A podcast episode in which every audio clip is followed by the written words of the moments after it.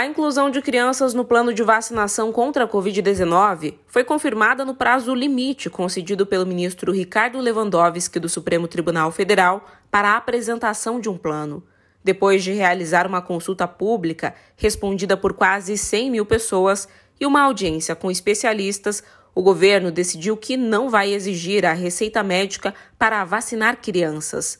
Ainda assim, a secretária de Enfrentamento à Covid do Ministério da Saúde, Rosana Leite de Mello, recomendou que os pais consultem um médico antes de vacinar os filhos.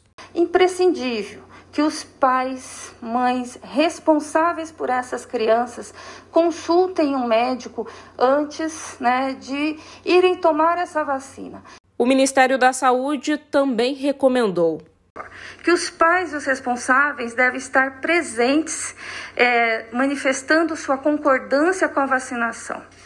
Em caso de ausência desses pais ou responsáveis, a vacinação deverá ser autorizada por um termo de assentimento por escrito.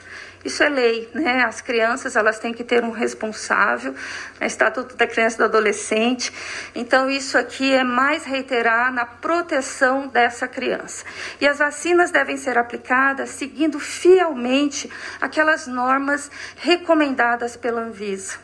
A ordem de prioridade sugerida pelo Ministério da Saúde inclui crianças com comorbidades, com deficiência permanente, indígenas e quilombolas e crianças que vivem em lares com pessoas com alto risco para evolução grave de Covid-19. Para as crianças sem comorbidades, a recomendação é para que a imunização aconteça por ordem decrescente de idade, mas essa decisão vai ficar a cargo dos municípios. O que o Ministério da Saúde não abre mão é do intervalo entre as doses, que deverá ser de oito semanas.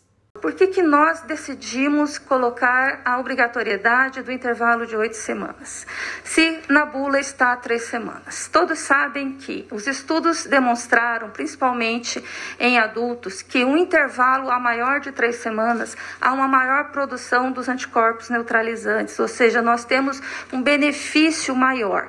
E se nós não estamos em um ambiente, no cenário epidemiológico, onde haja uma necessidade premente de se completar o esquema vacinal primário, é muito melhor para qualquer indivíduo que esse intervalo ele se amplie, que não seja de 21 dias, que seja de 8 semanas. O governo federal afirmou que 20 milhões de doses específicas para esse público já foram encomendadas à fabricante Pfizer, com entrega prevista no primeiro trimestre. Outras 20 milhões foram reservadas para o segundo trimestre. A expectativa é que 3,74 milhões de doses cheguem já em janeiro. O primeiro voo, ainda não confirmado, está previsto para o dia 13. Importante dizer que a gente tem essas reuniões semanais com a Pfizer. Em todas as reuniões, a gente busca antecipar o cumprimento desse cronograma e, na medida que a gente for conseguindo isso ou for tendo novidades, a gente informa a todos os senhores, mas isso é o que a empresa consegue disponibilizar para o mês de janeiro. Durante a coletiva, o Ministério da Saúde divulgou os dados de síndrome respiratória grave de março de 2020 a dezembro de 2021. Quando analisados apenas aqueles referentes a crianças de 5 a 11 anos, o número total de casos no Brasil é de 6.324.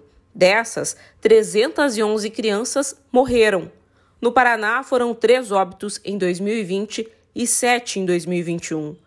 A doença já é a terceira maior causa de morte nessa faixa etária.